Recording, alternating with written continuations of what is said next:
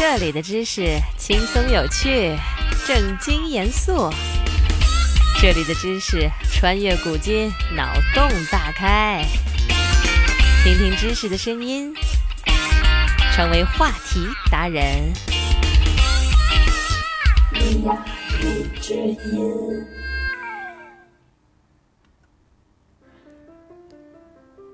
刺猬浑身都长满了刺，但是交配时通常要有肌肤之亲。这样的话，对于刺猬夫妻来说，交配岂不成了一件危险的事儿？事实上，刺猬只是在背部长满了刺，它们的腹部呢，则是柔软的毛发，非常适合亲近。母刺猬尾巴附近长有两个并邻的生殖孔，在交配的时候，它的尾巴会往上翘。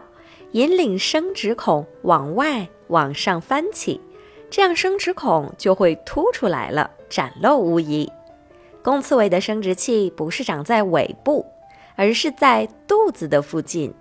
在准备交配的时候，公刺猬并不需要使劲儿爬到母刺猬身上，只要把前腿搭在母刺猬的腰部，性器官就可以顺利的对接啦。这样呢？需要他们情投意合的一个过程。如果是硬来的话，当然也难免会磕磕碰碰啦。